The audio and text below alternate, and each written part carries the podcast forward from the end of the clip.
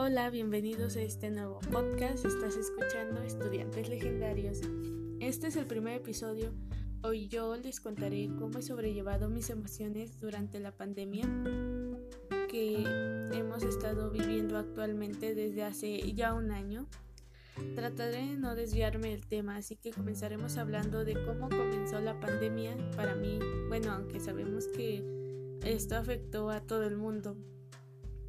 Bueno, como yo lo recuerdo, comenzó a finales del mes de diciembre del año 2019, cuando en las noticias escuché sobre un virus que se estaba propagando en las personas de la ciudad de China y por algunas complicaciones estaban provocando muchas muertes en sus habitantes.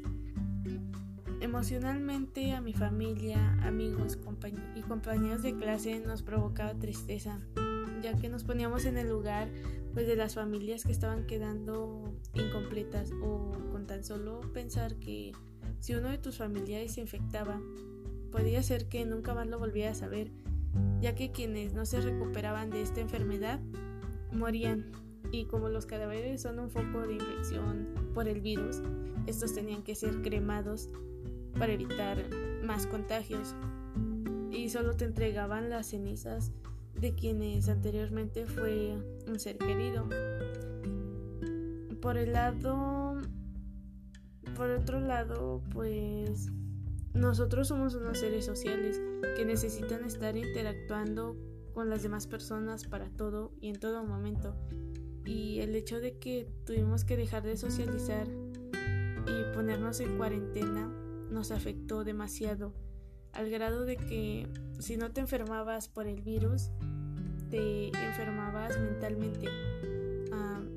hubo un caso cerca de mi comunidad de un niño que tenía unos 10 años de edad aproximadamente y se quitó la vida ahorcándose de un árbol de su casa. Esto también causó temor, pues en los vecinos y las personas que vivían cerca, ya que mm, pues si no te enfermabas físicamente por el virus, te enfermabas mentalmente.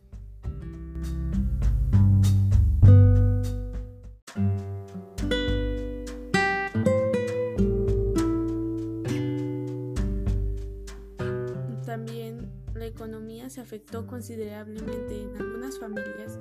Las personas que llevaban el sustento económicamente del hogar se habían quedado sin un empleo entonces, unos negocios se fueron a la quiebra.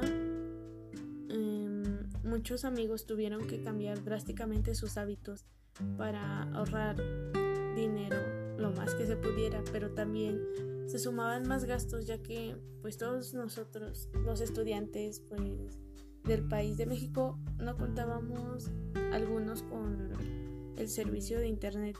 En algunas zonas es complicado contar con este servicio pero se volvió necesario para tomar clases en línea todos los días y para poder hacer nuestros, nuestras tareas.